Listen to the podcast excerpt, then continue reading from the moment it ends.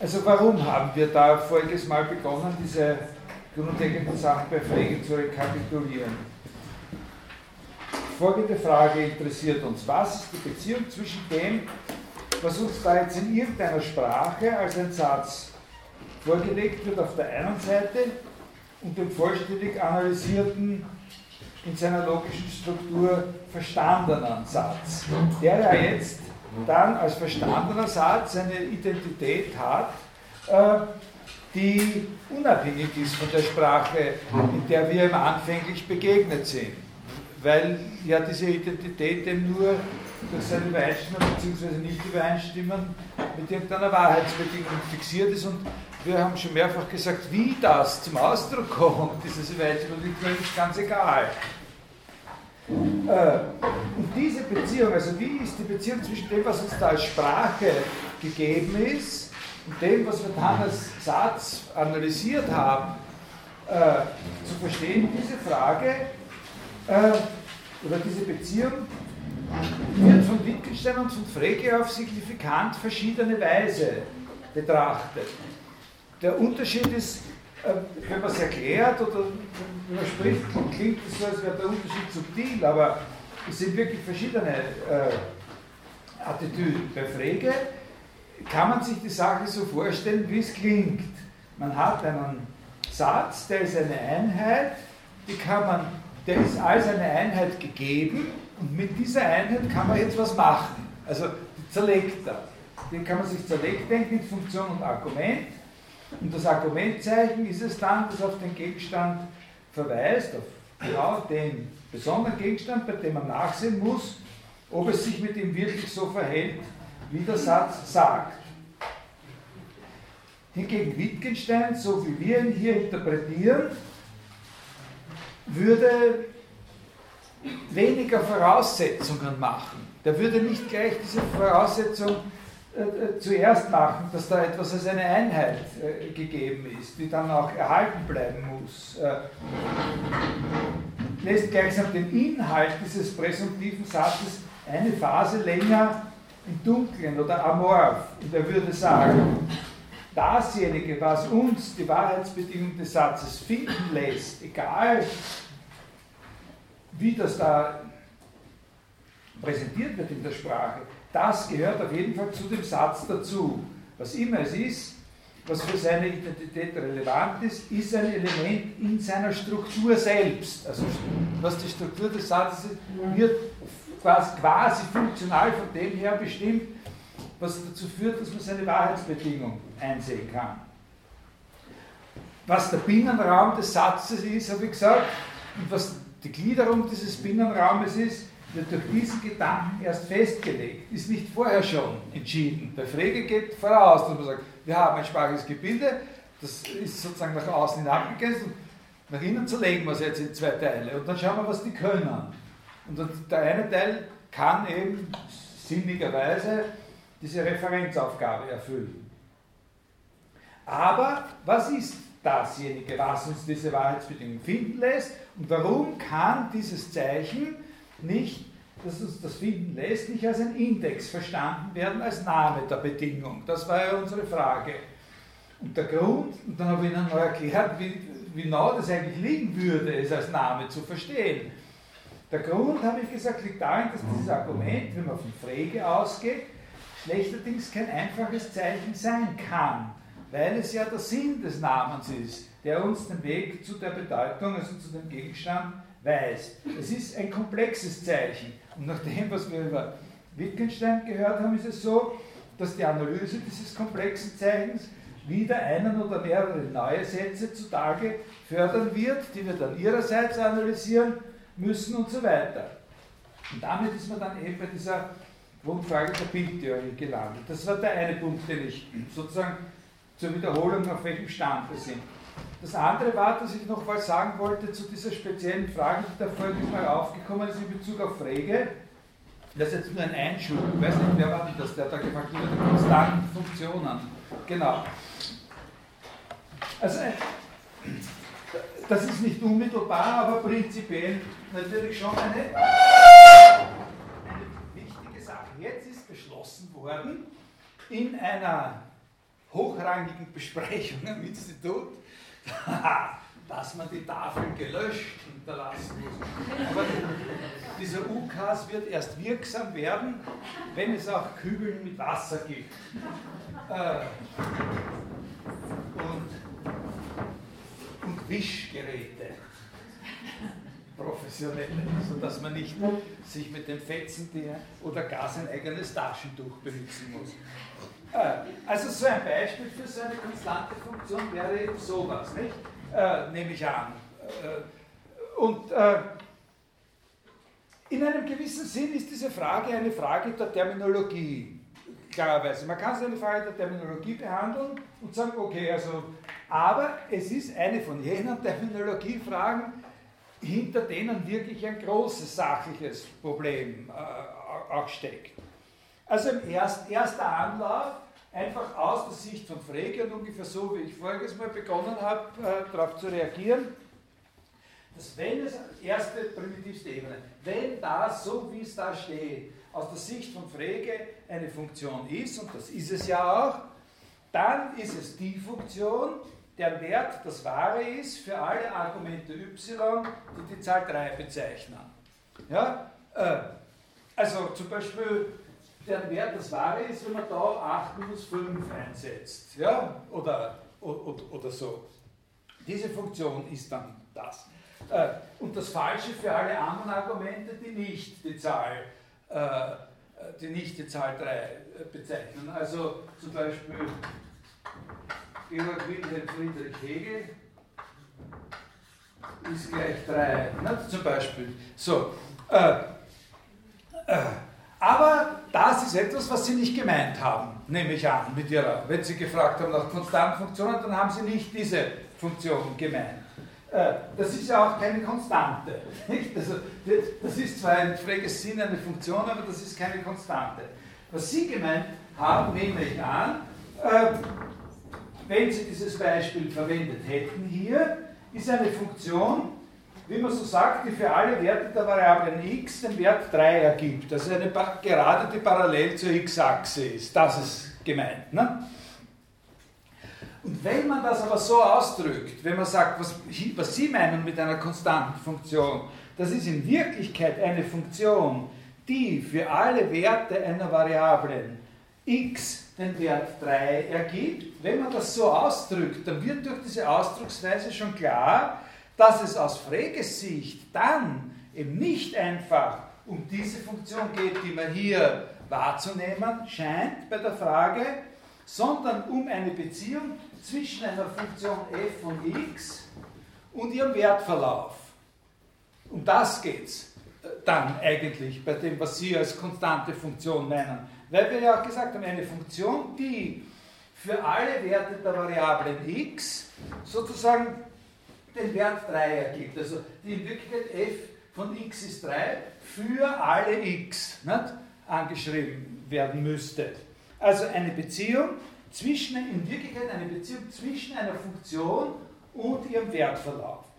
Und genau das meint er, das hat Frege im Visier an einer sehr wichtigen Stelle in, in seinen Schriften genau diese Frage an einer sehr wichtigen Stelle in dem Aufsatz über Funktion und äh, Begriff, wo er sagt, die analytische Geometrie, und jetzt kommt Zitat, bietet ein Mittel, uns die Werte einer Funktion für unterschiedliche Argumente anschaulich zu machen. Die analytische Geometrie bietet uns ein Mittel, eine Beziehung anschaulich zu machen zwischen einer Funktion und ihren Werten für verschiedene Argumente. Die Kurve wird, kann man dann interpretieren als eine Gesamtheit von Punkten, von denen jeder Punkt wieder als Paar von zwei Zahlenwerten äh, gedeutet werden kann, wovon der eine das Argument und der andere das, der entsprechende Wert sozusagen für diese Funktion ist. Und darum stellt die Kurve die Funktion dar, weil jeder Punkt sozusagen als ein Paar von Argument und Wert betrachtet werden kann.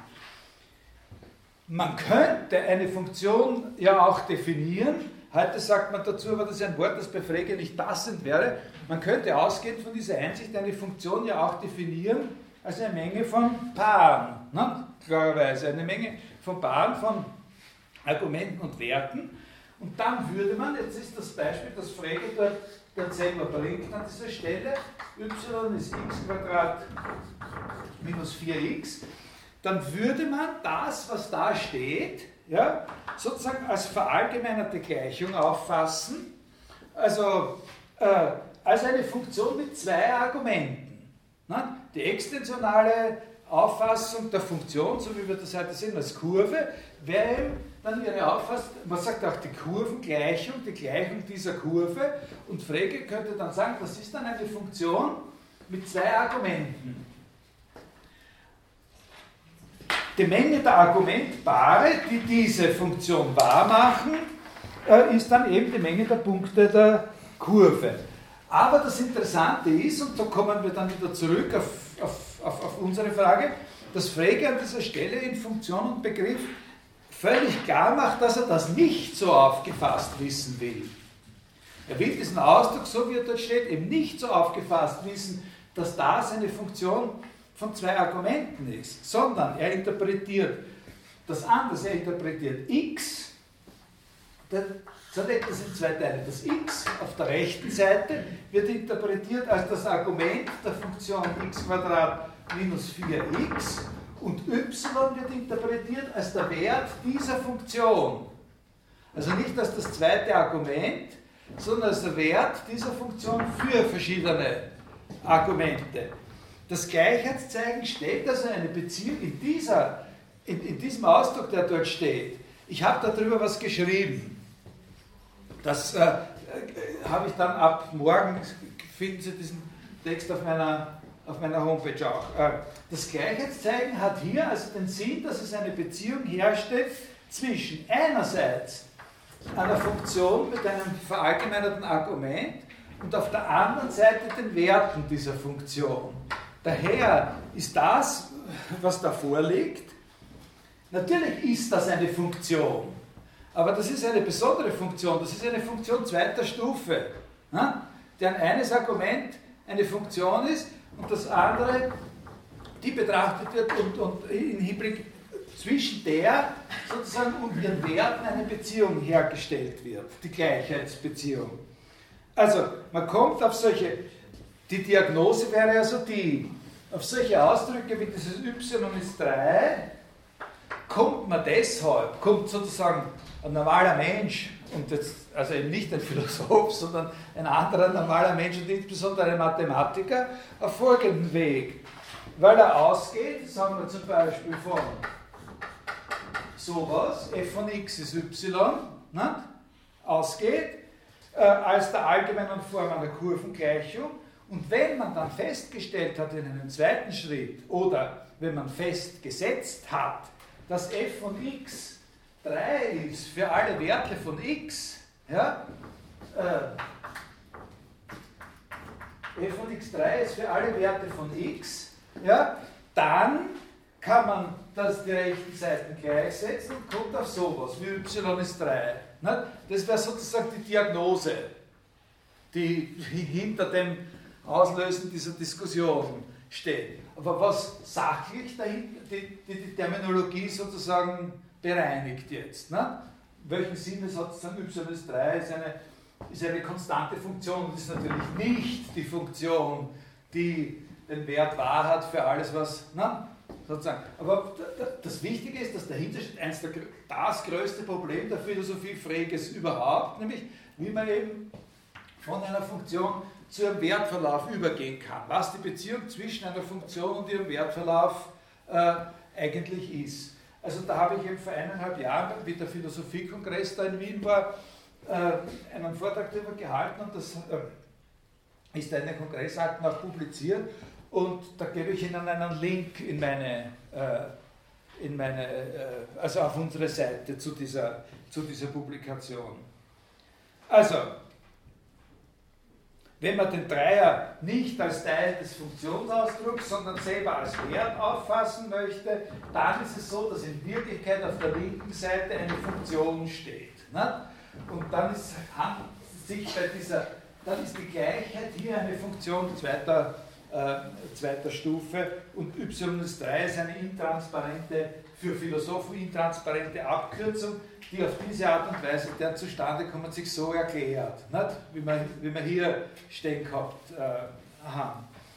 Allerdings kann man schon sagen, dass bei Frege selber äh, sozusagen der, der Ausdruck konstante Funktion auch noch einen eigenen Sinn bekommen könnte, aber das ist, glaube ich, doch eher eine marginale Sache, wenn man, so, wenn man sowas hinschreibt. Nicht? Das wäre dann sozusagen in, in Übereinstimmung mit seinem ursprünglichen Gebrauch. Äh,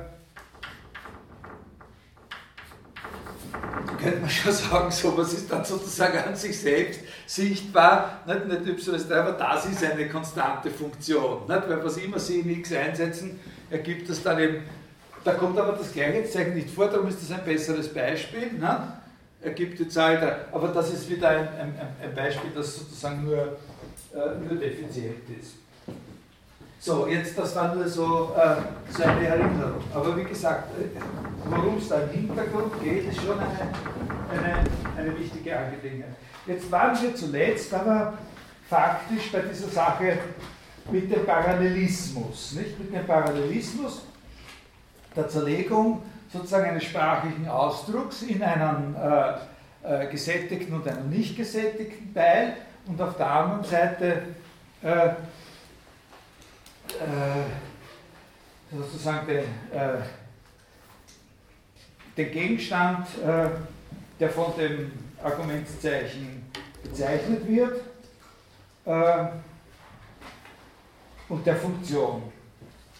Da sind wir eben drauf gekommen, von daher, von, von, diesem Beispiel von Frege selbst mit x Quadrat 1, wo er sagt, und, und dann setzen wir ein und dann erhalten wir als Werte und dann schreibt er die Gleichungen hin. Ne? Wir halten sozusagen, wenn wir einsetzen in x Quadrat 1, zwei verschiedene Sachen, habe ich gesagt. Ne? Also wir halten das Wahre oder das Falsche, je nachdem, was wir einsetzen. Wir halten aber auch eine lange Liste, eine unendlich lange Liste von, von Gleichungen, äh, von falschen und wahren äh, Gleichungen. Das ist die Doppelung zwischen der Ebene der Sachen und der Ebene der Zeichen.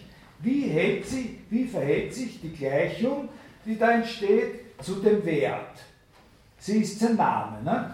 Also so, so eine Gleichung wie äh, 1 ist gleich minus 3 äh, ist ein Name des Falschen.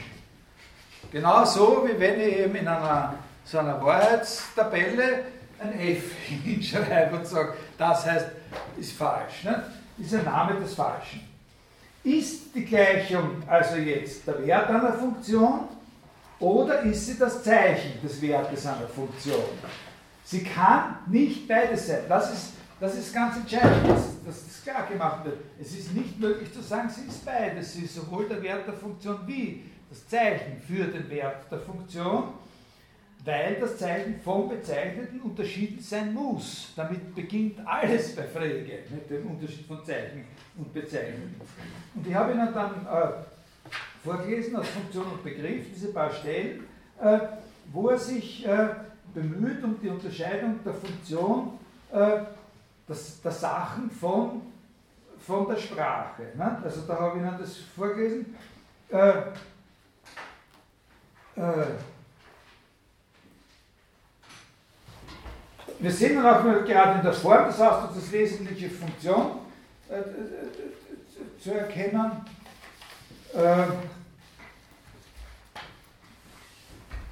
dass wir in diesem Modell dieselbe Funktion erkennen, obwohl die Ausdrücke verschiedene Zahlen bedeuten, während wir andererseits trotz gleichen Zahlzeichens nicht dieselbe Funktion wiederfinden. Also trotz, trotz gleichen Zahlzeichens nicht dieselbe Funktion und bei verschiedenen Zeichen dieselbe Funktion. Also dieser, äh, diese Ebenen müssen sozusagen getrennt gehalten werden. Äh, sie sind ungleichartig, auf der Ausdrucksebene ungleichartig, weil das Argument eine Zahl, etwas Abgeschlossenes ist und der Funktionsausdruck etwas nicht Abgeschlossenes ist. Äh, nicht nur der, der, Punkt ist der hier, und das ist sozusagen ein kritischer Punkt, der auch, ich sozusagen von vielen Kritikern, äh, wie wird.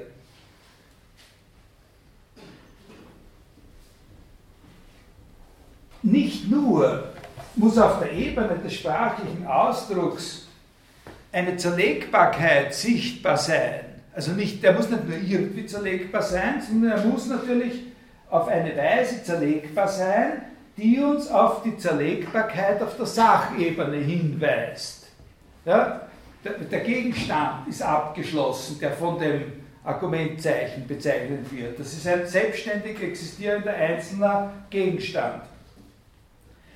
Nicht nur aber, sondern darüber hinaus scheint Frege sich von der Idee leiten zu lassen, dass diese Zerlegbarkeit des Ausdrucks sozusagen zusätzlich noch in einer Art von Mimikry die Zerlegbarkeit der Sachen nachahmt. Und das ist nicht selbstverständlich, das ist eine nicht triviale Auffassung. Sie müssen sich folgendes, der Kontrast ist der, man könnte ja sagen, die sprachlichen Zeichen, das eine für das Argument und das andere für die Funktion, sind einfach zwei verschiedene Arten von Zeichen. Wir sagen, wir verwenden Zeichen dieser Art für das eine und Zeichen einer anderen Art für das andere, sodass wir immer, wenn wir einem Zeichen von der zweiten Art begegnen, eben wissen, das ist ein Funktionsausdruck. Ja? Das könnten wir ja ohne weiteres vereinbaren, zum Beispiel dass Kleinbuchstaben die Argumente, die Argumentzeichen sind und Großbuchstaben sind die Funktionsausdrücke. Ja, das wäre ja durchaus möglich. Und jetzt ist aber, was Frege meint, ist, äh,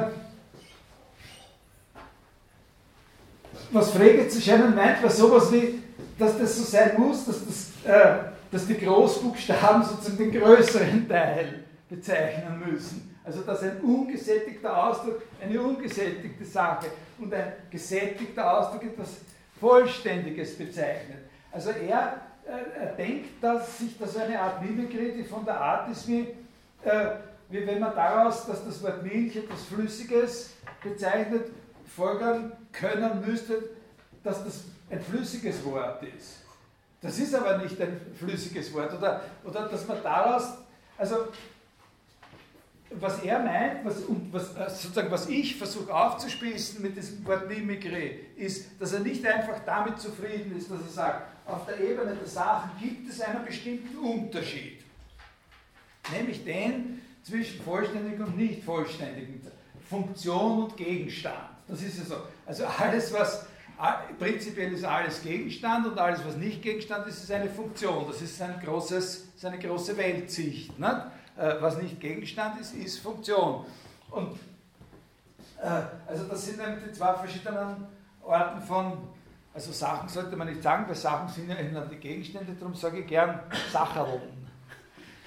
Die zwei großen Arten von Sacherln, die es in der Welt gibt, sind die wirklichen Sachen, nämlich die Gegenstände, und das andere die, äh, die Funktionen. Und natürlich brauchen wir für das eine Zeichen, die wir nicht mit dem Zeichen für das andere verwechseln dürfen. Das ist völlig klar. Aber eine zusätzliche Annahme ist, dass die Zeichen sozusagen mit dem jeweiligen Zeugs, wovon sie die Zeichen sind, mit den jeweiligen Sachen, auch noch diese fundamentalen Eigenschaften teilen. Das ist wirklich dann ein bisschen so wie, man verlangt zwar nicht von dem Wort Milch, dass es flüssig ist, weil es was Flüssiges bezeichnet, aber man verlangt von dem Ausdruck für die Funktion, dass er unvollständig ist, weil die Funktion unvollständig ist und man verlangt von dem Ausdruck für den, für den, für den Namen, für den referierenden Ausdruck, dass er vollständig ist, ein einfaches, selbstständiges Zeichen, äh, weil die Sache, die man damit bezeichnet, sozusagen was Selbstständiges und Vollständiges ist. Also, das können Sie auch auf dieser Seite, ich glaube, das ist eh auf Seite 22 da in meiner Ausgabe auch, da unten, ich hoffe, äh, äh, ja, genau.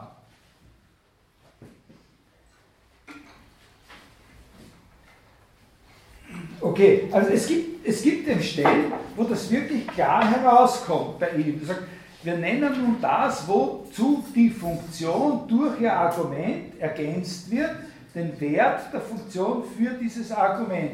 Und vorher eben streng, da gibt es dann in den späteren Schriften noch viel strengere und deutlichere Sachen, wo er wirklich sagt, der Funktionsausdruck verweist eben auf die Funktion und zwar vermittelt durch diesen Parallelismus. Die Funktion ist da immer etwas nicht selbstständig existierendes und der Funktionausdruck ist sozusagen was, was Unvollständiges. Nichtsdestotrotz verweist das Unvollständige auf Unvollständiges und das Vollständige auf Vollständiges.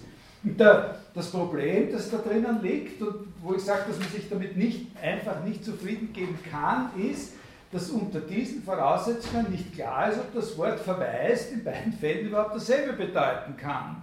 Na? Äh, bei Frege steht im Zentrum dieses Problems bei ihm natürlich seine These vom Satz, also einem zusammengesetzten Namen. Als Zeichen des Wertes einer Funktion wäre die Gleichung einfaches Zeichen. Also wenn man, ich habe gesagt, die, Funktion, die Gleichung, ist die Gleichung jetzt Wert einer Funktion oder ist sie das Zeichen des Wertes einer Funktion? Wäre sie das Zeichen des Wertes einer Funktion, dann wäre sie ein einfaches Zeichen. Ja? Ein Argumentzeichen, weil der Wert einer, einer bestimmten Funktion, ja wie wir vorher an dem y-3-Beispiel gesehen haben, normalerweise ja nur interessant ist das Argument für eine andere Funktion. Ist sie aber nicht das Zeichen des Wertes einer Funktion, sondern selber der Wert einer Funktion, wie an allen Stellen, die wir bei Wittgenstein bisher kennengelernt haben, ne, wo sozusagen die Werte der Funktionen für die Argumente, die wir durch eine andere Funktion bekommen, immer Sätze sind, äh, dann ist sie ein Satz, dann ist sie eben nicht ein einfaches Zeichen, sondern ein komplexes Zeichen. Und in dieser These vom, vom Satz als einem zusammengesetzten Namen, ne, also ein Name, der aber zusammengesetzt ist. Ein Name, der nicht ein einfaches Zeichen ist. Da liegt natürlich sehr viel Potenzial für philosophiegeschichtliche Missverständnisse, aber auch Witze. Das ist ja diese These, die immer so als widersinnig betrachtet wird, wo man immer sagt, na das ist, wenn irgendwas, dann ist das unintuitiv zu sagen, dass ein Satz äh, äh, ein Name ist. Der Satz als Name des Wahrheitswerts, so wie das Zahlzeichen als Name der Zahl oder so wie Georg Wilhelm Friedrich Hegel als Name eines deutschen Philosophen. Also einer, der das der spottet, ist ja, ist ja eh Wittgenstein, ne? 3.143. Äh, äh,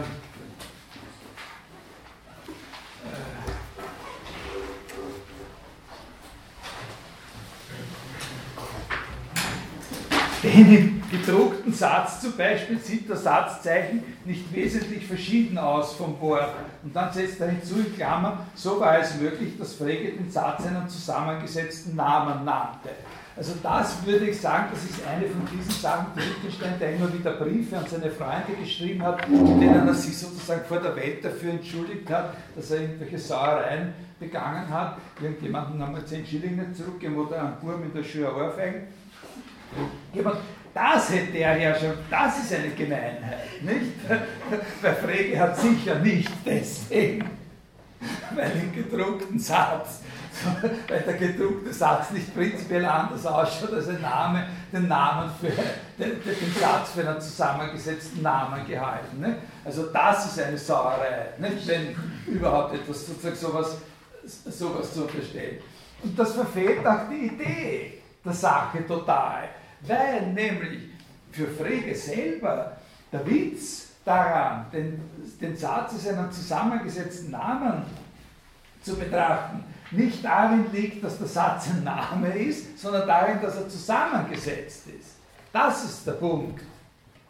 Der, der Witz für Frege liegt darin, dass der Satz ein zusammengesetzter Name ist. In dem unwahrscheinlich, dass es eben sozusagen nicht nur einfache Namen gibt, die irgendwie für irgendwas stehen, sondern dass es zusammengesetzte Namen gibt. Er muss zusammengesetzt sein, weil sonst keine Trennung in Funktion und Argument möglich wäre. Die entscheidende Frage aber natürlich ist, wie kommt man von so einem zusammengesetzten Namen, der ein Satz ist, zum Beispiel eine Gleichung, wie kommt man von dem äh, zu der Funktion? Wie kommt man von der Gleichung zu der Funktion, deren Wert sie ist? Wie kommt man überhaupt, wenn man einen Namen hat, zu der Funktion, deren Wert er ist? Das ist eine Kernfrage bei Frege. Das ist die Frage, sozusagen, die mit diesen Wertverläufen verbunden ist. Wie kann man eine, eine Menge so charakterisieren, dass in, der, in dem symbolischen Ausdruck für die Menge, die man da charakterisiert, klar ist, welche Funktion das ist, deren Werte die Elemente dieser, äh, dieser Menge sind. Ne?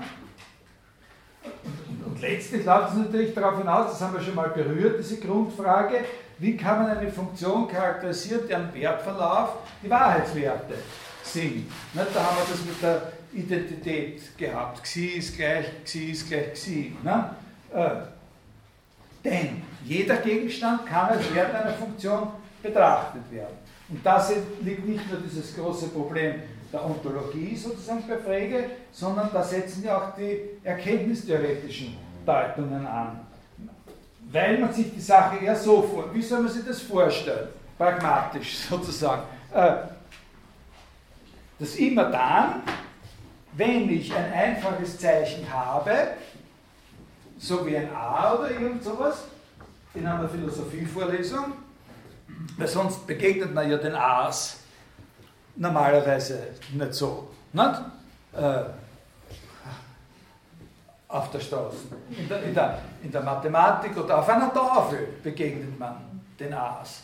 Äh, äh, bei Lacan, glaube ich, oder? Kann man auch dem A begegnen. Aber, äh, aber das ist auch in einem Buch oder in einem, in einem, in einem Text. Wenn ich den Gegenstand nicht kenne, denn dieses angeblich einfache Zeichen bezeichnet, dann kann ich im Prinzip, auf viele, aber vor allem auf zwei Weisen nachhelfen. Erstens, indem man ein anderes Zeichen anbietet, das denselben Gegenstand bezeichnet. Also zum Beispiel das Zeichen, dieses Zeichen, ja, oder irgendein anderes. Äh, äh, so, dann hat man eine Gleichung. Oder zweitens, indem er eben als Wert einer mir bekannten Funktion dargestellt wird. Indem er als Wert einer Funktion dargestellt wird, da ist dann, da komme ich dann später nochmal darauf zurück, unter Umständen die Zusatzfrage einer Einzigkeitsbedingung. Nicht? Wenn das ein einzelner Gegenstand sein soll, dann muss ich bei der Funktion sozusagen, muss das eben sozusagen so eine konstante Funktion sein, wie wir vorher besprochen haben, oder ich muss eine zusätzliche Bedingung dafür angeben, äh, dass es ein, ein, nur einer ist. Ne? Äh, und das, diese das ist der Weg, eine Funktion anzugeben, deren Wert er ist. Ja, das ist der Weg zum Sinn. Na, das ist das, was es heißt, den Sinn, die Art der Gegebenheit. Das sind beides Wege, die Art der Gegebenheit. Wenn ich den schon kenne, also wenn ich dieses Zeichen schon kenne und weiß, was das bedeutet, dann kann ich auch von dem Zeichen, wenn ich sie gleichgesetzt, wenn ich sie gleichsetzen kann, von dem Zeichen zu dem Gegenstand finden, den es bezeichnet, nämlich denselben wie den da. Und wenn ich eine Funktion habe, dann gebe ich eben eine Bedingung an oder gebe ich einen Hinweis. Äh, wer ist das sowieso? Wer ist der Rocco? Na, das ist, äh, der Rocco ist einer von den Söhnen von. Ja, dann haben wir, ist Sohn von. Na? Und wenn ich dann eine Einzigkeitsbedingung hinzufügen kann, der Älteste oder der Jüngste oder der Mittlere, von den Söhnen von, dann habe ich die Funktion und dann kann ich ihn, und dann kann ich ihn finden. Und das ist ja das, was man faktisch tut, wenn man das expliziert, was bei Frege der Sinn heißt, dann kann ich ihn finden, dann habe ich einen Weg. Dann suche ich den denn sowieso, den hat er benannt der der Vater vom Rocco ist, und hin zu dem und sage, wer sind deine Buben und so weiter. Ne? Dann, dann habe ich den. Ja? Wenn ich sage, ich stelle den Namen als Wert einer Funktion dar, wie bin ich dann aber zu dieser Funktion gekommen? Ich habe sie ja nur von einem sprachlichen Ausdruck her finden können. Nur durch Zerlegung eines sprachlichen Ausdrucks und das Festhalten jenes Teils der mehreren sprachlichen Ausdrücken gemeinsam sein kann. Ne? Weil ich weiß, was ist Vater von heißt. Äh, der Hans Heinrich ist mein Vater und der Viktor Heinrich war der Vater von dem Hans Heinrich und der Dingsmann war der Vater von dem und so weiter. Ich weiß, was das heißt. Die Allgemeinheit der Funktion existiert äh, also zunächst ja nur auf der Ausdrucksebene. Ich kann ja nicht, und das ist jetzt sozusagen der springende Punkt, das ist übrigens ein Problem, das auch bei Wittgenstein natürlich eine Rolle spielt. Ich kann ja nicht die Sachen so zerlegen, die Sachen selber kann ich ja nicht so zerlegen, dass ich dann in der einen was, was Selbstständiges habe und in der anderen Hand habe ich sowas Unselbstständiges. Sowas gibt es ja nicht. Ne? Es gibt ja, es gibt die Sachen, die Pferde sind, aber, aber, aber, aber ich kann ein Pferd nicht so zerlegen, dass ich dann das Ding habe, das das Pferd ist und auf der anderen Seite habe ich das Prädikat ist Pferd. Was ist das für ein Ding, das das Pferd ist? Das ist, das ist ein Problem schon bei Aristoteles in der ganzen Philosophiegeschichte natürlich, nicht? weil man natürlich schon sagen kann, das, was ich da habe, was ein Pferd ist, das kann ich schon auf andere Weise auch benennen. Aber das ist nicht die Lösung für dieses Problem, weil das Problem liegt bei dem anderen Ding, das so schwer greifbar ist. Ich kann natürlich, ich kann natürlich schon sagen, das, was ich da habe, was ein Pferd ist, das ist auf jeden Fall, kann ich darüber was sagen, ist ein Lebewesen. Wenn es ein Pferd ist, dann muss es ein Lebewesen sein. Ne? Wenn es kein Lebewesen könnte es kein Pferd Aber das ist dann der richtige Weg. Ne? Das erlaubt man halt dieses Ding als dieses Einzelne zu finden. Das heißt, in Wirklichkeit ist es so, in Wirklichkeit muss man die Sache so sehen, dass es umgekehrt ist. Dass nicht, so wie er das vor allem in späteren Schriften immer stärker äh, äh, unterstreicht, Frege selbst, es sich um eine Art von Mimikrie auf der Ausdrucksebene an die Sachen handelt, sondern es ist umgekehrt. Man muss die Konstruktion, der da nützt, vom sprachlichen Ausdruck her sehen. Das, was unvollständig ist, ist immer nur der konstante Teil des Ausdrucks. Und wie ich das einmal ausgedrückt habe, ich hoffe, Sie können das verstehen, das ist eine Art von, äh, wie sagt man da, äh, Romantik. Eine Romantik, die man mit dem Wort Ausdruck verbindet, ja, verleitet uns zu glauben, dass es noch etwas anderes geben muss, eben die Funktion selbst, von der der Ausdruck der Ausdruck wäre. Aber das ist nur eine romantische äh, Erinnerung an irgendeine äh, unverstandene Philosophie, die immer sagt, wo es einen Ausdruck gibt, gibt es auch ein Wesen, von dem der Ausdruck der Ausdruck ist. Ja? Es ist nicht so. Ne? Der, der Parallelismus von den Sachen zum Ausdruck her gelesen, wo dann der Ausdruck sozusagen Mimikry zu den Sachen betreibt, ist nicht die richtige Sicht, weil es diese Ausdruck äh, auf der Ebene der Sachen die Unterscheidung gar nicht gibt, die er macht, sondern es ist umgekehrt. Es gibt in den sprachlichen Zeichen, in den komplexen sprachlichen Zeichen, dass der Satz ist, das können wir zerlegen in einen Teil, der selbstständig was benennt und bezeichnet. Also, äh, wie zum Beispiel, äh, was weiß ich, äh, äh und, und, und, und, wir nehmen das heraus, ne? zum Beispiel den Dreier und so, der bezeichnet selbstständig einen bestimmten Gegenstand, äh, aber ist gleich ist gleich 5 minus 2 bezeichnet eben keiner Gegenstand. Ne?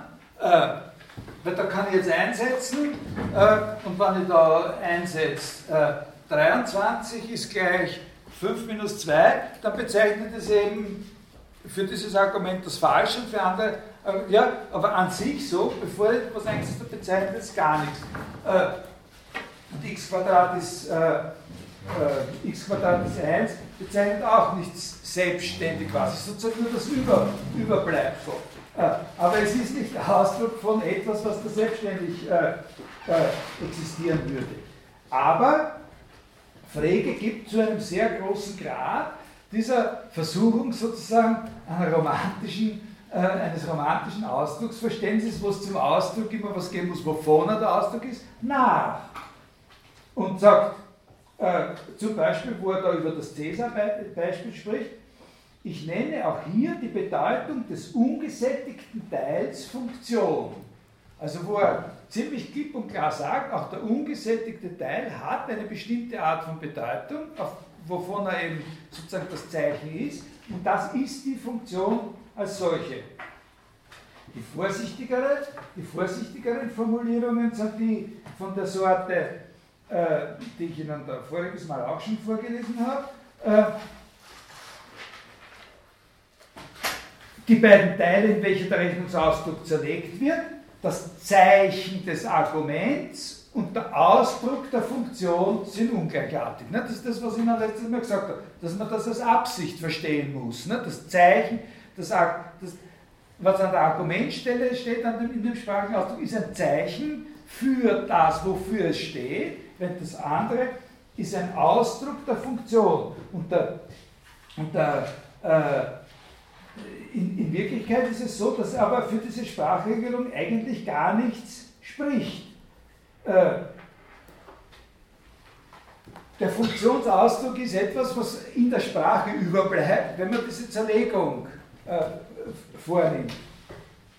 Aber er ist nicht ein funktionierendes Zeichen von etwas Bestimmten. Der Funktionsausdruck bleibt nur über als das dasjenige, was verschiedenen sprachlichen Ausdrücken gemeinsam sein kann.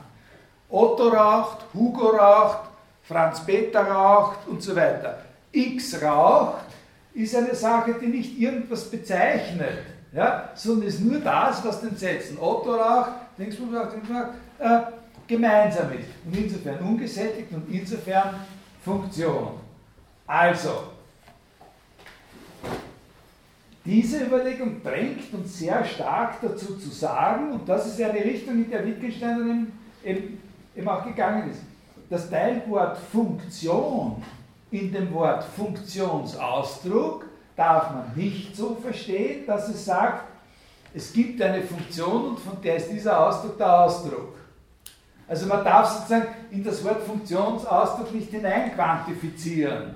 Wenn man sagt, das ist ein Funktionsausdruck, dass man dann so hineinquantifizieren darf und sagen, es gibt ein x, das ist die Funktion, von der dieser Ausdruck der, der Ausdruck ist. Sondern es gibt ja nur den Funktionsausdruck, der ist sozusagen nur sprachlich, ohne dass er ein vollständig funktionierendes Zeichen wäre.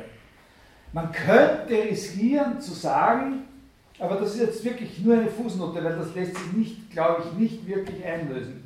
Man könnte riskieren zu sagen, der Funktionsausdruck heißt nicht deshalb Funktionsausdruck, weil er eine Funktion ausdrückt, sondern weil er ein funktionsartiger Ausdruck ist und könnte dann einen Hinweis auf Nelson Goodman machen, auf diesen Gedanken äh, sozusagen der, äh, der des Teleskopierens von relationalen Prädikaten oder von, von, von Relationen in Eigenschaften. Ne? Äh, terminologisch ist es so, an der Stelle mit dem Cäsar-Beispiel macht Frege, äh, macht Frege dann zugleich, also Frege versucht sozusagen auf verschiedene Weisen, in verschiedenen Zusammenhängen, versucht auf verschiedene Weisen äh, seine äh, seine Terminologie zu bereinigen. Äh, ich suche jetzt nur, ob ich das finde, wo das Cäsar-Beispiel genau steht, aber das ist nicht so, äh, das ist jetzt nicht entscheidend für uns. Cäsar eroberte Gallien, also in meiner Ausgabe auf Seite 29. So kann man den Satz Caesar eroberte Gallien zerlegen in Caesar und eroberte Gallien. Der zweite Teil ist ungesättigt, führt eine leere Stelle mit sich und erst dadurch, dass diese Stelle von einem Eigennamen ausgefüllt wird oder von einem Ausdruck, der einen Eigennamen vertritt, kommt ein abgeschlossener Sinn zum Vorschein. Also erst durch diese Ergänzung gibt es überhaupt einen abgeschlossenen Sinn, also erst dann wird das ein funktionierendes Zeichen. Ich nenne auch hier die Bedeutung dieses ungesättigten Teiles Funktion. Und das Argument ist in diesem Fall Cäsar. Da können Sie aus dem, was ich vorgelesen habe, entnehmen, dass er hier versucht, eine, eine klare terminologische Linie zu finden. Das Problem ist nur, dass er mehrfach versucht, verschiedene klare terminologische Linien für dasselbe Problem zu finden. Hier ist es so, dass der Versuch darin besteht, offensichtlich Bedeutung als einen Oberbegriff äh, einzusetzen. Also dass der Begriff Bedeutung ein Oberbegriff sein soll. Jedes sprachliche Zeichen hat eine Bedeutung. Im Falle der Namen ist das der von ihnen bezeichnete Gegenstand. Also im Falle der Namen besteht Bedeutung darin, im Bezeichnen eines Gegenstandes und im Fall des ungesättigten Teils ist es die ausgedrückte Funktion. Ne? Also Bedeutung Oberbegriff und äh, Bedeutung Oberbegriff und dann gibt es Bezeichnen und dann auf der anderen Seite ausdrücken. Ja, und zwar bezeichnen, der Name bezeichnet den Gegenstand und hier der Funktionsausdruck drückt die Funktion aus. Und so wie er da redet, äh, ist Bedeutung ein, ein, ein, ein sozusagen abstrakter Oberbegriff. Ich nenne auch hier die Bedeutung des ungesättigten Teils, nenne ich Funktion. Ja, also ich gebe auch hier der Bedeutung einen eigenen Namen, nicht, auch beim ungesättigten Teil, und nenne sie Funktion. Also den ungesättigten Teil, den habe ich festgehalten auf der sprachlichen Ebene und ich gehe von der sprachlichen Ebene über den Bedeutungsbegriff auf die Sachebene über und nenne das, was dann dem ungesättigten sprachlichen Ding entspricht, nenne ich Funktion. Na? Das ist genau sozusagen äh, diese diese Tendenz zum Parallelismus. Dort muss es auch was geben. Es muss immer, wenn ich einen Ausdruck habe, muss es geben, wovon der Ausdruck der Ausdruck ist. Ne? Äh, diese Bedeutungen sind aber radikal verschieden, einander ausschließend und artverschieden. Also, ich zitiere, Gegenstand ist alles, was nicht Funktion ist. Gegenstände sind von Funktion an Grund verschieden so dass man sich wirklich fragen muss, ob man sozusagen ohne weitere Argumente sagen kann, wir haben da einen gemeinsamen Oberbegriff, der beides, der beides abdeckt. In Wirklichkeit könnte man genauso sagen, was verschieden ist, sind die Beziehungen als solche. Was verschieden ist, ist nicht, dass es zwei Arten von Bedeutungsbeziehung gibt, sondern es sind einfach zwei verschiedene Arten von Beziehung, die man gar nicht unter einem Begriff äh, kriegen kann. Der namenartige Teil ist Zeichen, der andere ist Ausdruck. Und der Sinn dieser Wortwahl liegt natürlich darin, zu vermeiden, dass das Verhältnis des ungesättigten Teils zur Funktion als ein Bezeichnungsverhältnis interpretiert wird, aber es ist noch immer sozusagen zu ähnlich gemacht, wenn sie beide unter einen gemeinsamen Dachbegriff Bedeutung gebracht werden können. Was soll das Wort Bedeutung hier eigentlich noch äh, sozusagen für einen, für einen Witz haben? Also um nicht zu sagen, was soll es hier noch für eine Bedeutung haben? Man kann nicht so ohne weiteres sehen, dass der Bezeichnungs- und der Ausdrucksbeziehung so wesentlich gemeinsam wäre, dass es nach einer eigenen Benennung als Bedeutung verlangt. Daher ist es bei Frege auch so, dass es, und das ist eine Alternative, eine zweite Variante, wie er versucht klarzukommen, sehr viel mehr Stellen gibt, wo nicht Bedeutung dieser Oberbegriff ist, sondern Ausdruck dieser Oberbegriff ist. Also es gibt bei Frege selber sehr viel mehr Stellen, an denen die Sache so ausschaut, dass auf der Ebene, wo hier Bedeutung steht, Ausdruck steht. Äh, und dann darunter unterschieden wird zwischen diesen beiden Fällen. Wie da genau unterschieden wird, äh, das ist eine Sache, die man sich verständlich machen muss, wenn man schaut, indem man nachschaut, wird ein Ausdruck Ausdruck überhaupt gebraucht. Ja? Wie der Ausdruck Ausdruck bei Frege überhaupt verwendet wird. Und da muss man drei verschiedene, mindestens drei verschiedene Verwendungsweisen unterscheiden. Die sind leicht sozusagen zu unterscheiden, es ist leicht erklärt, worin der Unterschied besteht, aber es sind auch, auch hier wieder sozusagen sachliche Zusammenhänge, die das Interessante ausmachen. Also erstens sind es die vollkommen unterminologischen, umgangssprachlichen Stellen, ne? äh, wo man völlig unterminologisch, so wie in der gewöhnlichen Sprache von Ausdruck spricht. Zum Beispiel, wenn er sagt, äh, wenn, wenn man sowas sagt wie, gegeben sei ein Rechnungsausdruck von der Art, y ist 3. Ja?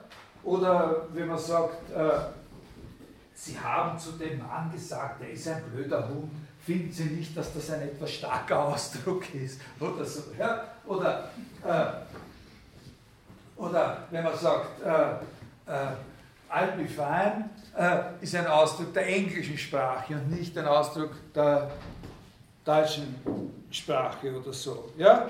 Oder, so eine, oder solche Floskeln, wenn man sich auf etwas Zitiertes, wenn man sich auf einen Namen bezieht, ja? wenn man über einen Namen spricht, Fall von Mentioning, ja? Äh, sowas wie zum Beispiel das da.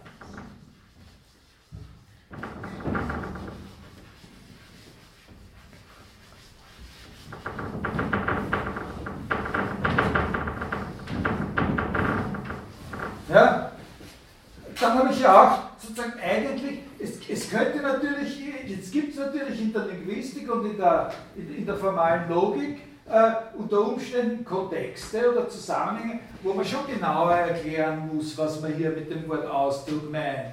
Aber, aber es gibt so in der Philosophie oder dort, wo Frege erläuternd spricht, brauchen wir uns hier nichts Besonderes denken nicht? dabei. Der Ausdruck 2 plus 2. Nicht? Also da wird etwas über den Ausdruck 2 plus 2 äh, gesagt, ohne dass man festlegt, was für eine Art des Ausdruck, von Ausdruck das sein muss. Nicht hier haben wir einen Namen, aber man könnte zum Beispiel, wenn man darüber spricht, was der Unterschied zwischen Namen und anderen sprachlichen Ausdrücken ist, dann braucht man das Wort Ausdruck. Ne? Um zu sagen, es gibt verschiedene Arten von sprachlichen Ausdrücken, Namen, Sätze und Prädikate oder so. Ja? Und dann ist das eigentlich hier in diesem Zusammenhang äh, nicht terminologisch äh, verwendet. Sozusagen eigentlich immer übersetzbar in Stücksprache. Ne? Äh, das Stück Sprache, das so ausschaut, oder ne? das Stück Sprache, äh, das Stückchen Sprache, der statt der Ausdruck Englands Hauptstadt, kann man auch sagen, die Worte oder das Stück Sprache Englands Hauptstadt unter Anführungszeichen gesetzt. Ne? Das ist eine Verwendung, also das ist völlig harmlose Verwendung. Dann als zweite, äh, die jeder, ein Gebrauch, den jeder macht von dem Wort Ausdruck. Dann eine Verwendung, die bei ihm eigentlich nicht sehr oft vorkommt, aber der Sache nach was Wichtiges ist, wo mit dem Wort Ausdruck oder unter Ausdrucksbeziehung ganz generell die Beziehung der Sprache zu den Sachen verstanden wird. Also wo, äh, wo das Wort Ausdruck speziell dazu dient, nicht nur irgendwelche Elemente der Sprache zu bezeichnen, sondern die Beziehung zwischen Sprache und Sache. Äh, als Ausdruck der Verhältnisse der Sachen zueinander. Äh, ich habe mir da aufgeschrieben, eine Stelle, du weißt jetzt nicht, was da steht, es gibt immer wieder, muss immer kleine Überraschungen geben. Ich habe mir daher schon so eine Stelle in Paragraph 8 der Be Begriffsschrift. Äh, ja, genau. Wo er sagt, die Inhaltsgleichheit unterscheidet sich dadurch von der Bedingten der Verneinung, dass sie sich auf Namen, nicht auf Inhalte bezieht. Während sonst die Zeichen lediglich Vertreter ihres Inhalts sind, also im Use, ne, im Gebrauch, lediglich Vertreter, sodass jede Verbindung, in welche sie treten, nur eine Beziehung ihrer Inhalte zum Ausdruck bringt. So kehren sie hier bei der Gleichheit plötzlich ihr eigenes Selbst hervor. Nicht? Also diese Floskel, sodass jede Verbindung, in welche sie treten, nur die Beziehung ihrer Inhalte zum Ausdruck bringt. Also die Verbindung der Zeichen bringt die Verbindung dessen, was die Zeichen bezeichnen, zum Ausdruck. Nicht? Also da meint er genau diese Sprache-Sachen äh, äh, unterscheiden mit Ausdruck. Die, die, Sprache bringt die Verhältnisse der Sachen äh, zum Ausdruck. Und das dritte ist eben, die dritte Verwendung ist eben die zugespitztere, von der wir eigentlich ausgegangen sind, nämlich diejenige, die im Kontrast zur Bezeichnung steht. Dass, dass der Name oder das äh, Argument, das für einen Namen stehen kann, also eine Kennzeichnung, die statt eines Namens stehen kann, zum Beispiel, oder einfach ein anderer Name oder sowas, äh, bezeichnet das, was er bedeutet, während der Funktionsausdruck das ausdrückt, was er bedeutet und nicht bezeichnet. Ne? Also wo, wo man sieht, dass diese Reserve da äh, bei ihm besteht. Äh, da hat es eine sehr spezielle Bedeutung, die zuerst mal negativ natürlich nur abgegrenzt ist gegenüber das Bezeichnen. Weil das ist eine andere Art von, äh, von Beziehung. Äh, weil Unvollständiges auf Unvollständiges sich nicht genauso beziehen kann wie Vollständiges auf Vollständiges. Und ich glaube jetzt, dass dort, wo Frege äh, den Ausdruck als Oberbegriff verwendet, für das, was er hier Bedeutung nennt, das so funktioniert, äh,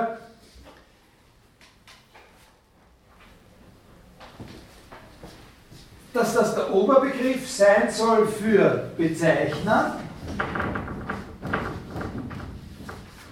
Auf der einen Seite, also das bleibt gleich, das Ausdruck und für die zweite Bedeutung von, von Ausdruck. Also für, äh, für dieses äh, Sprache bringt äh, irgendwas zum Ausdruck, was auf einer Sachebene äh, ist. Also insofern besteht immer bei Frege ein Zusammenhang und genau dieser Zusammenhang wird dann bei Wittgenstein gekappt. So, das ist wichtig, dass bei Frege ein Zusammenhang besteht zwischen äh, dem Parallelismus, der Parallelismus-Idee und diesem Wort Ausdruck. Weil vor allem in der zweiten Bedeutung von Ausdruck trägt das diesen Parallelismus-Gedanken. Ne? Also Sprache bringt, Sprache bringt zum Ausdruck, wie die Sachen sind. Und weil wir aber sowohl, und, und dann können wir sagen, nämlich bei solchen Sachen so, bei solchen Sachen so.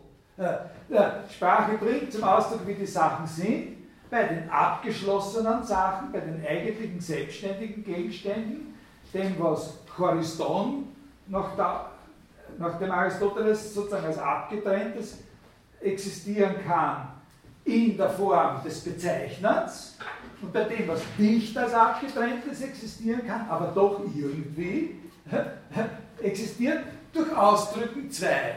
Ne? durch, ein, durch dieses spezielle Ausdruck, also ich muss sagen, Ausdrücken 3, also so ist es. Das ist das Ausdrücken 2, ist der Oberbegriff und, äh, und das ist der Oberbegriff für Bezeichnen und Ausdrücken 3. Ne?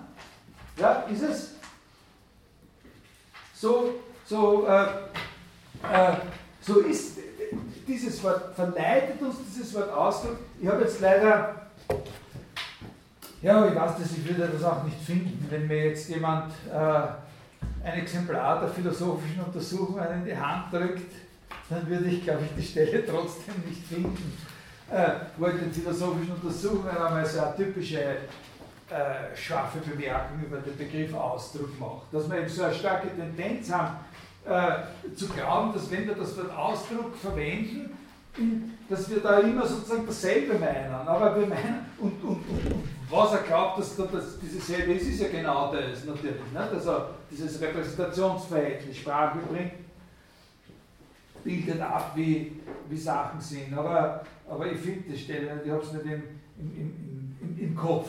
Und dann sagt er, na, so ist das aber nicht. nicht? So ist das überhaupt nicht. Da bringt ein paar super Beispiele, wo einem völlig klar wird, dass äh, äh, äh, das einfach ganz verschiedene Arten von Beziehungen sind, die da zusammengefasst werden in Ausdruck. Und das wäre auch ein, ein, ein möglicher Punkt der Kritik an Frege. Jetzt ist es aber so, dass unabhängig von diesen Überlegungen, die wir hier geführt haben, es dann eine Stelle gibt, und das ist jetzt der nächste Term of the Screw, also der nächste Windung der Schraube, dass es eine Stelle gibt bei Frege, wo er den Begriff Ausdruck wirklich, wirklich, nicht nur implizit, sondern absichtlich zu einem Terminus technicus zu machen scheint. Und das, ist, und das führt uns jetzt weiter. Das ist in dem anderen Aufsatz über Sinn und Bedeutung. Dort sagt er nämlich Folgendes, nachdem er diese Unterscheidung zwischen Sinn und Bedeutung getroffen hat, wir wiederholen jetzt nicht dieses Eingangsargument da über, über Identität, nicht? also sozusagen, wenn wir, wenn wir sagen, äh, jeder, jeder Satz äh, ist der Name eines Wahrheitswerts, dann sind wir dazu verpflichtet, äh, so quasi zuzugeben, dass alle falschen Sätze dieselbe Bedeutung haben und alle wahren Sätze dieselbe Bedeutung haben.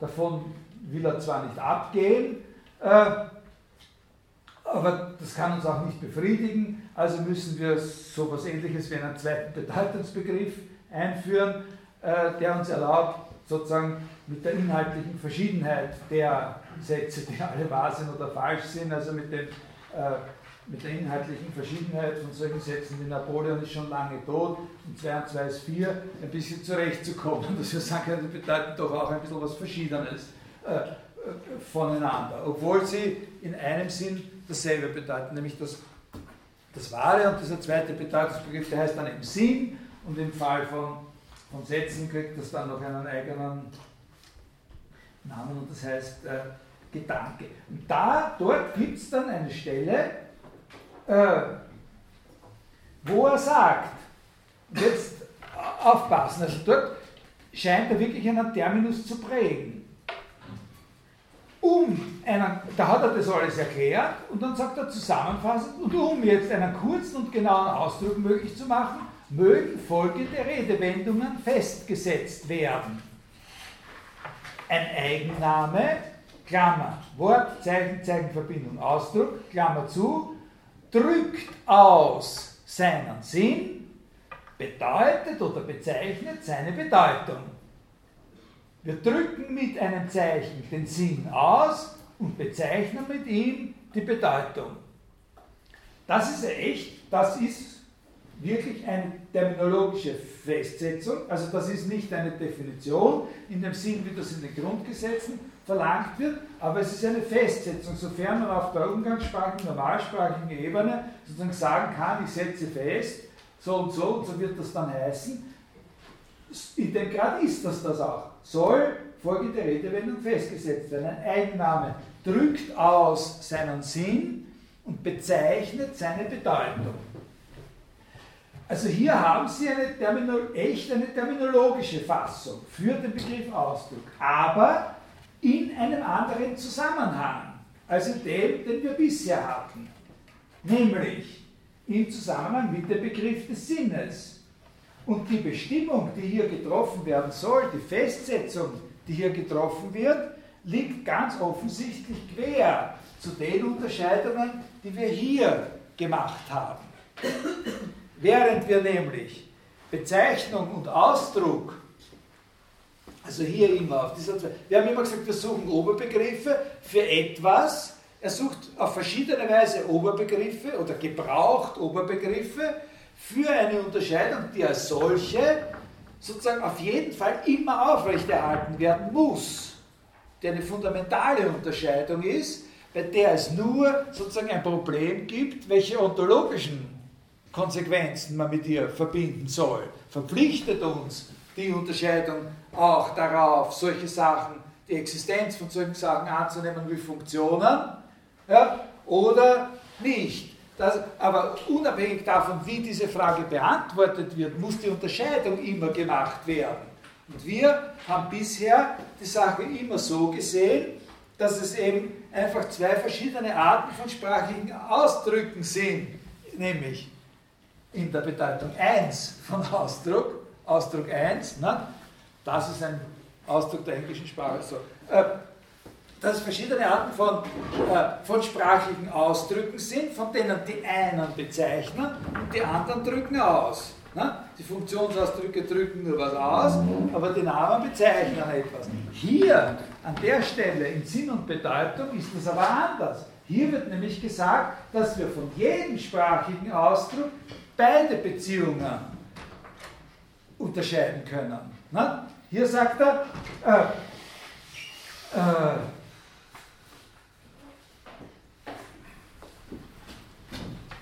ein und derselbe Ausdruck, ein und derselbe sprachliche Ausdruck, ein und derselbe Eigenname zum Beispiel, oder dasselbe gilt ja auch für Sätze, drückt seinen Sinn aus und bezeichnet seine Bedeutung oder seinen Gegenstand. Ja? Also es ist nicht so, dass äh, hier ist es so, die Namen bezeichnen etwas und die Funktionsausdrücke drücken was aus.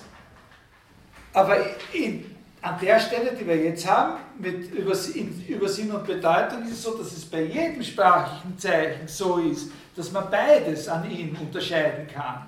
Sowohl, nämlich weil man bei in Bezug auf jeden sprachigen Ausdruck einen Sinn und eine Bedeutung unterscheiden kann. Der äh, Gegenstand, den er bezeichnet, ist seine Bedeutung und die Information darüber, wie man diesen Gegenstand findet, ist sein Sinn. Ja? Und der wird ausgedrückt und der Gegenstand wird bezeichnet. Ja? Wieso in jeder sprachliche Ausdruck? Nur Einnahmen, oder? Nein, Sätze auch. Auch Sätze natürlich, genau. Die Sätze sind sogar das Primäre. In Wirklichkeit sind die Sätze das Primäre. Das ist genau dieses Problem. Alle wahren Sätze bezeichnen denselben Gegenstand, nämlich das Wahre, haben sind aber verschiedene Wege, also das, da, da, legen sich dann diese eigentümlichen Redewendungen nahe, sind aber verschiedene Wege zum Wahren zu finden. Ne? Jeder Mensch sucht seinen eigenen Weg zum Wahren. Der eine sucht den, sucht den Weg zum Wahren dadurch, dass er sein ganzes Leben immer wieder sagt, 2 plus 2 ist 4 und wird immer 4 bleiben. Und der andere sagt solche Sachen wie, äh, was weiß ich, und äh, was ist, der sagt vielleicht sowas, ich werde niemals lügen oder sowas. Nicht? Oder wird schon ein bisschen schwieriger. Nicht? Oder einfache Sachen wie Napoleon ist schon lange tot. Nicht?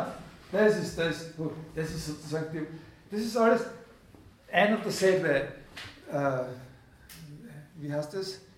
Äh, also sind, sind alle, sind alle Jäger des einen verlorenen Schatzes. Nicht? Das, das waren, aber jeder kommt aus einem anderen Land mit anderen Strategien und so weiter. Ne? So, der, andere, der eine will ihn unbedingt finden, der andere denkt sich, los, bei den ersten finden wir ihn dann weg und so. Äh, ist auch ein Weg. Ne? Ja? Weißt du das mal bei dem, was er ähm, Funktionsausdruck nennt, zum Begriff, da diese Unterscheidung macht zwischen der ausdrückenden, dem ausdrückenden Sinn ja, natürlich. Ja. ja, ja, das ist ja das Problem dann. Ne? Also bei den, bei den Funktionsausdrücken, also jetzt haben wir die Sätze und die Namen, da ist das relativ klar. Ne? Bei den Sätzen nennt er das der Gedanke. Ne? Also der Satz benennt das Wahre und drückt einen Gedanken aus. Die, Gedanken, die ausgedrückten Gedanken sind verschieden, ne? aber die Bedeutung ist immer das Wahre. Ein, ein richtiges Problem entsteht natürlich bei dem, bei dem was sozusagen da die ursprünglichen Funktionsausdrücke sind weil was sollen da die Gegenstände äh, sein, die davon bezeichnet werden? Ne? Und da äh, haben wir diese, äh, wie ich sagen würde, sozusagen höchst unsicheren und fadenscheinigen Stellen, die ja keine weitere Information vermitteln, wo er sagt, wie bei dem Cäsar-Beispiel unterscheide ich auch hier als Bedeutung die Funktion. Ne? Äh, aber das ist ja nur nominell. Und dann gibt es sozusagen diese Überlegung, äh, die die entscheidende Überlegung, die, die ist, dass sagt, da kann man ja unter Umständen aber sagen, ohne dass man ein direktes ontologisches Commitment eingeht, indem man sagt, suspendieren wir das einmal äh, und sagen wir, auch wenn wir nicht eine bestimmte Art von Gegenstand identifizieren, die von so einem Funktionsausdruck bezeichnet wird, so können wir doch immerhin ein Kriterium dafür angeben, unter welchen Umständen wir sagen, dass zwei Funktionsausdrücke dasselbe bezeichnen. Ne?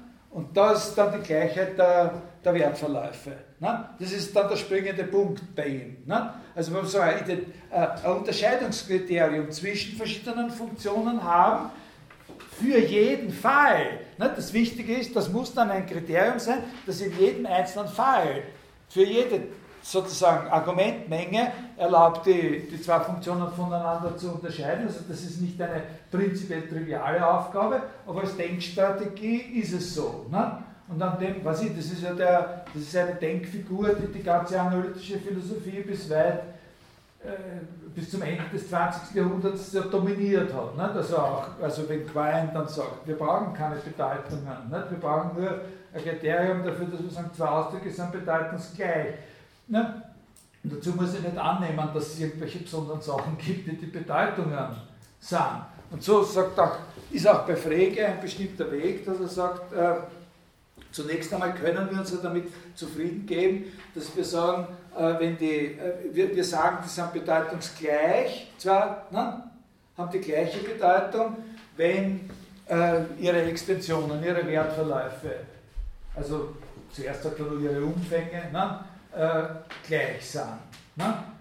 Und, und, das ist ja dann der Punkt, wo, äh, also wenn man sich damit zufrieden geben könnte, dann wäre kein, kein weiteres Problem. Aber in der Begründung der äh, der Arithmetik kann man sich damit eben nicht äh, zufrieden geben. Da gibt dann, da taucht dann in einer verhängnisvollen Weise der Name Cäsar noch einmal auf. Ne? Aber in der, äh, bei Frege. Also das ist diese, äh, wo war ich jetzt? Äh, ja, ich war dabei, Sie darauf aufmerksam zu machen, dass eben wir hier an dieser Stelle in Sinn und, über, über Sinn und Bedeutung, wo er den Begriff Ausdruck sozusagen terminologisiert wie in einem anderen Zusammenhang sind. In, nämlich in dem Zusammenhang sind, wo nicht mehr zwei Arten von sprachlichen Ausdrücken so unterschieden werden, dass die eine von der bezeichnenden und die andere von der ausdrückenden Art sind, sondern wo über jeden sprachlichen Ausdruck sozusagen zwei Dimensionen, in zwei Dimensionen geredet werden kann,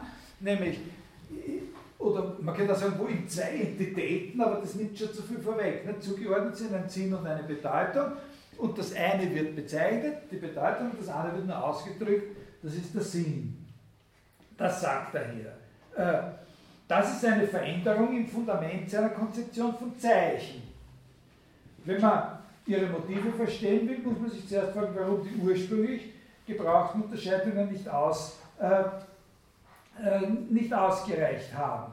Äh, man muss sich fragen, wodurch die Lösung mit dem Sinnbegriff sich äh, empfohlen hat. Und das ist die, da sind wir eben jetzt genau bei diesem Punkt mit meinem fiktiven, mit meinem fiktiven Szenario, mit seiner Mischperson aus Wittgenstein und Frege. Äh, wo der Punkt, an dem Wittgenstein, so für Wittgenstein klar ist, dass er sich mit so einer Referenzvariante, mit so einer Indexvariante des Bezugs auf die Wahrheit nicht äh, zufrieden geben kann weil so ein Name ja in Wirklichkeit, weil nämlich mit ihm immer ein Sinn verbunden sein muss, ne, äh, in Wirklichkeit immer komplex ist. Äh, also, äh, damit hätten wir sozusagen diese Sache bei Frege, äh, Frege erledigt. Also da habe ich dann sozusagen aber es ist sehr, sehr wichtig, dass Sie sich das merken. Das sind genau alles, was diese verschiedenen Modelle so, das sind alles so, so die, die Reizpunkte für Wittgenstein gewesen. Nicht so? Ich möchte aber trotz allem sozusagen noch ganz kurz einen Einschub machen, bevor ich da jetzt über den Wittgenstein zu reden beginne. Äh, nämlich über zwei Sachen, die äh, über zwei nur Andeutungen, aber sozusagen bei anderen Gelegenheiten oder, äh, oder so könnte man mal darüber reden. Über zwei sozusagen zusätzliche Funktionen.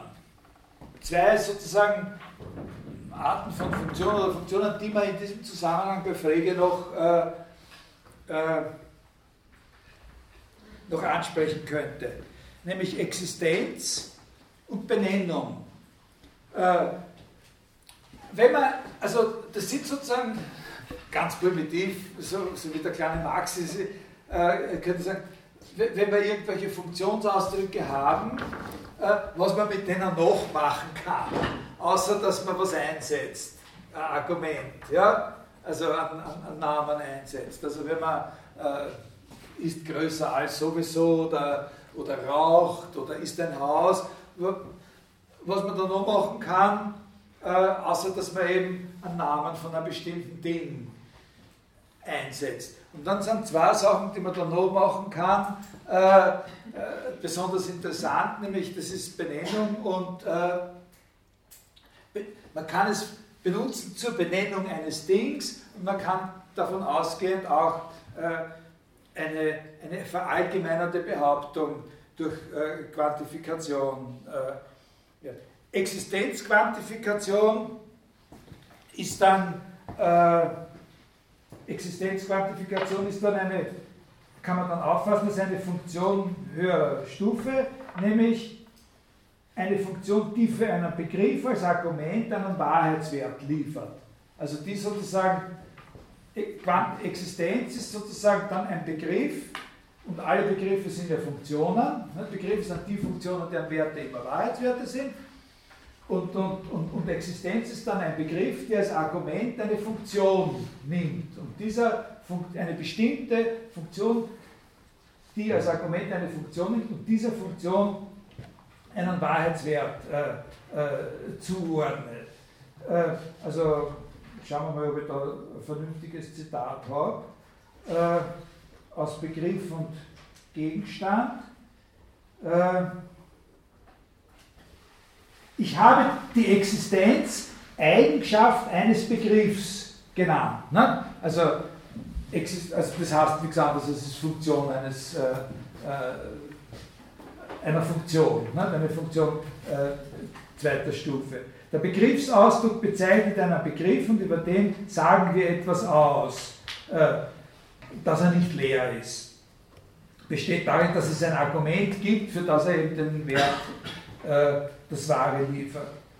Äh, also Existenz als, äh, also das spielt dann eine Rolle im Zusammenhang mit, äh, mit, mit, dem ontologischen Gottesbeweis natürlich. Das ist eine Position, die gar nicht so, äh, so wahnsinnig weit entfernt ist eigentlich von der Kant, der ja auch in Wirklichkeit nicht bestreitet, dass Existenz ein Prädikat ist, sondern nur bestreitet, dass Existenz ein reales Prädikat ist, wie man so sagt. Also, dass Existenz ein Prädikat ist, das dem Inhalt des Gedachten noch was hinzufügt, das tut sie nicht. Äh, und das könnte man durchaus auch so interpretieren, dass er da derselben Auffassung ist. Also das Kant vielleicht hätte sagen, sowas hätte sagen können, Existenz ist kein reales Prädikat, wenn überhaupt, dann eben ein Prädikat zweiter Stufe, also Eigenschaft äh, eines Begriffs, nämlich äh, Angabe über das Verhältnis der Sache zu dem erkennenden Subjekt Kant. Äh, und man könnte benennen als, das wäre der andere Punkt, man könnte benennen als, etwas benennen als, auffassen als eine Funktion, die einem Gegenstand und dem Wahren einen Begriffsausdruck äh, äh, zuordnet. Und so kommt man dann äh, von dieser frägischen Theorie aus, kann man dann kommen zu, äh, über seine Funktion des Benennens, äh, kann man dann eine Brücke schlagen, eine relativ direkte Brücke äh, zur Russells Theorie der Kennzeichnung. Ne? Das sind dann sozusagen die Beziehung zwischen Namen und Kennzeichnungen, kann man auf diese Weise in Freges Philosophie rekonstruieren. Ne? Aber was uns interessiert, ist eben natürlich, oder uns interessiert hat, ist vor allem äh, äh, dieser Zusammenhang von, von Sinn äh, und Bedeutung eines Namens, also dass in einem Namen in Bezug auf jeden sprachigen Ausdruck und insbesondere auf Namen zwischen Sinn und Bedeutung unterschieden werden muss und dass der Sinn in Wirklichkeit nie in was anderem besteht, als genau darin, den Gegenstand als Wert einer Funktion darzustellen.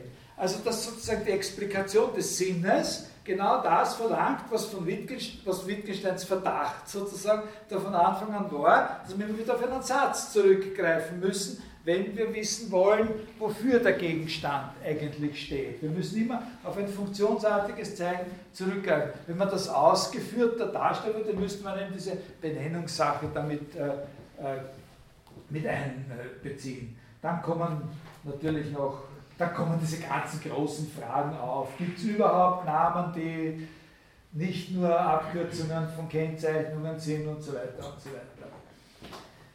Jetzt ganz kurz noch was, äh, geht es eigentlich nicht aus, über Ausdruck bei Wittgenstein.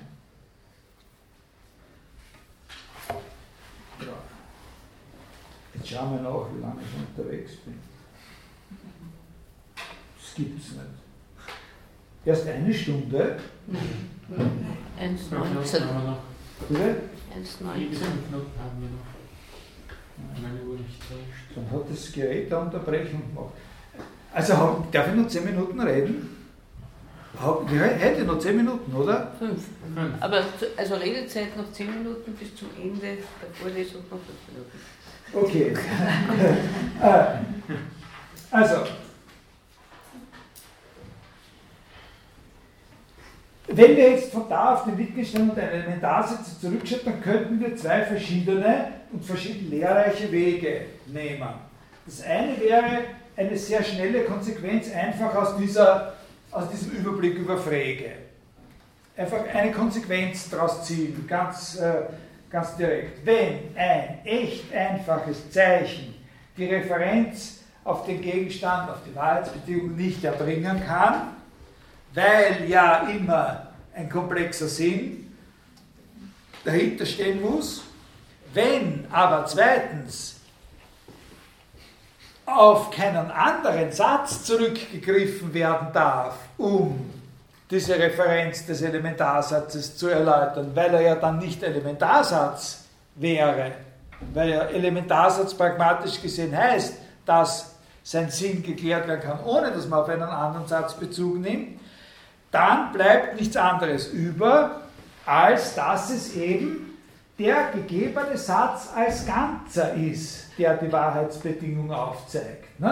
Das ist sehr schnippisch und schnell, aber das kann man aus dem schon folgen. Das hat natürlich Folgen. Das hat natürlich nur hypothetisches, das muss man erst einlösen. Dass man sagt, aber wenn es so ist, dass es nicht ein einzelnes einfaches Zeichen sein kann, das diese Referenz vermitteln kann, und wenn es auch nicht ein anderer Satz sein kann, dann muss es einfach dieser Satz selber sein, der uns das, und zwar eben nicht als ein referierendes Zeichen. Es kann sich bei ihm nicht um ein so ein referierendes Zeichen handeln, weil er ja auch ein komplexes, zusammengesetztes Zeichen ist. Zusammengesetzt aus lauter einfachen Zeichen. Und da könnte man sagen, da liegt ein unglaublicher Zug drinnen, suggestiv natürlich. Es ist alles nur eine Plausibilitätsangelegenheit, eine Gefühlssache, könnte man sagen. Es liegt ein Zug drinnen zu sagen, es muss dann sowas sein wie ein Bild. Eben eine Konfiguration von den einfachen Zeichen, aus denen dieser Satz besteht, die eben eine Abbildung ist, aber eine nicht denotierende Abbildung. Wie kann man sich eine nicht denotierende Abbildung denken? Das ist ein eigenes Zusatzproblem. Da kann man aber dann im Traktatus sehr leicht äh, erkennen, mit welchen Begriffen er das versucht zu lösen. Über den Begriff der Form versucht er das zu lösen, über die Differenz zwischen Form und äh, Konfiguration. Das ist ganz, äh, da könnte man sagen, äh, also das ist ein Weg, der drängt sozusagen negativ durch Ausschluss von allem anderen zu seiner Art von Bildtheorie. Aber man hat nichts davon. Also man hat sozusagen dann sowas so wie eine Hintergrundmotivation verstanden, aber die Sache selber natürlich nicht erklärt, wie es wirklich möglich ist. Also es ist nur so ein Argument wie, na, und, und wenn es dann so nicht geht, dann geht es halt überhaupt nicht. Aber dann kann natürlich einer kommen und sagen, dann lassen wir es halt überhaupt nicht gehen. Ne? Äh, so, ja, also zeig mir, dass es auch wirklich so geht. Ne? Und das ist viel unwilliger. Und da möchte ich eben jetzt beginnen, das, was wir da bei Frege besprochen haben, wie das bei Wittgenstein ausschaut. Ne? Äh, mit dem, als was uns da so ein Satz ursprünglich gegeben ist. Bei Frege sprachlicher Ausdruck und dann haben wir diese, diese Einteilungen gemacht. Bei Wittgenstein können wir sagen, ist es nicht schlecht davon auszugehen, dass er mal feststellt, dass in einem ganz primitiven Sinn ein Satz nicht anders ausschaut als irgendein anderes sprachliches Gebilde. Zum Beispiel wie ein Wort.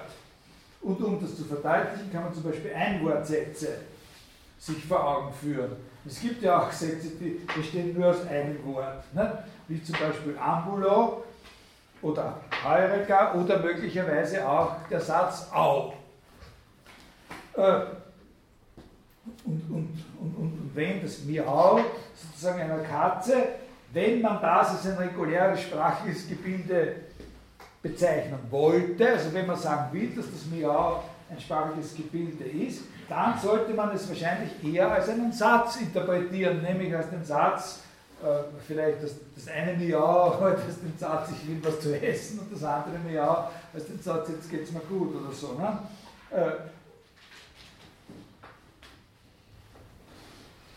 aber natürlich können nicht nur Einwortsätze ausschauen wie Namen. Auf der Ebene, auf dieser primitivsten Ebene, schauen alle Sätze nicht grundsätzlich aus anders aus als Mehrwortnamen. Und darum ist ja da diese gewisse Chutzpe gegenüber Frege, dass er glaubt, dass von dieser Trivialität her sich hätte motivieren lassen, zu sagen, dass Sätze Namen sind. Aber diese Unauffälligkeit von Sätzen auf der Ebene der sprachlichen Zeichen, dass sie in einer gewissen Einstellung so ausschauen wie alles andere, äh, also der Satz, äh, das geht nicht mehr, sozusagen, wenn man aufschreibt, auch nicht anders ausschaut als der Name Georg Wilhelm Friedrich Hegel, bedeutet nicht, dass wir nicht trotzdem jederzeit und mit einer sehr hohen Sicherheit Sätze von anderen Namen unterscheiden können oder von anderen Wörtern und sprachlichen Ausdrücken. Und das funktioniert auf einer Grundlage, die man als eine Mischung von intuitiven und erlernten, aber meist nicht bewussten Verständnis bezeichnen würde. Das untersucht ja auch die, die Linguistik, also ausgehend von der Grammatiktheorie, was die Basis sozusagen unserer intuitiven Fähigkeit ist, zum Beispiel auch sprachliche Gebilde, denen wir vorher noch nie begegnet sind, äh, sozusagen immer auf Anhieb sagen zu können, das ist ein Satz, das ist kein Satz oder so, äh, so ähnlich. Ne? Und dann, äh, also eben was ich, wenn man dieses Beispiel nimmt, äh, there's a rat in the kitchen, äh, dass eben dann jeder, jeder weiß, dass das ein, ein, ein, ein, Satz ist und nicht äh, ein Name. Äh, nicht der Name. Also man muss unterscheiden, äh, diese Ebene, auf der das gegeben ist, und die Ebene sozusagen der intuitiven Unterscheidungsfähigkeit. Auf einer intuitiven Ebene hat man sowas wie eine eine Fähigkeit, Sätze herauszukennen von allen anderen oder von anderen sprachlichen äh, Ausdrücken. Aber die Sicherheit, die wir dabei haben, lässt sich nicht umsetzen direkt sozusagen in, die, in den Erfolg einer Erklärung nicht, oder einer Definition, was ein Satz jetzt eigentlich ist. Äh, ja, aber es hat keinen Sinn, ich kann Ihnen Ich mache folgendes. Äh, das ist eine relativ komplizierte Sache und äh, ich habe dazu auch eine Zeichnung. Äh, und ich werde Ihnen jetzt einmal sowohl die Zeichnung wie ein bisschen von dem Text oder einen größeren Teil von dem Text, den ich da jetzt vortragen wollte, stelle ich auf die Homepage. Ja? Also und ich schaue, äh, überlege mir, dass ich denn dann, dass ich schneller weiterkomme nächstes Mal. Und Sie sind halt gebeten, sich diesen Text und die dazugehörige Zeichnung ein bisschen anzuschauen. Also das hilft uns. Ja? Weil das ist wirklich eine Sache, die, die schaut man sich so an, da, da, da spielt nicht was ich was Großes äh, eine Rolle. Da geht es einfach nur darum, dass man sieht, wie vertragt das eigentlich ist, welche Ausdrücke da wirklich eine Rolle spielen. Und ich glaube, ich habe in meiner Zeichnung, ich habe in meiner Zeichnung, das kann ich vielleicht noch ergänzen, dann zu der Zeichnung, auch die entsprechenden Referenznummern in den Traktatus setzen. Ja? Also da geht es um das Feld zwischen einem Satz, dem Satzzeichen und der Ausdrucksform des Satzes oder des Satzzeichens und dem, was der Satz als Ganzer ausdrückt, nämlich dem Gedanken. Also sozusagen maximal vier Ebenen, die da hintereinander ge äh, geschaltet äh, sind. Okay, und äh, dann können wir das vielleicht nächste Stunde, zwei, drei Minuten erledigen oder ich frage, ob das halbwegs klar ist.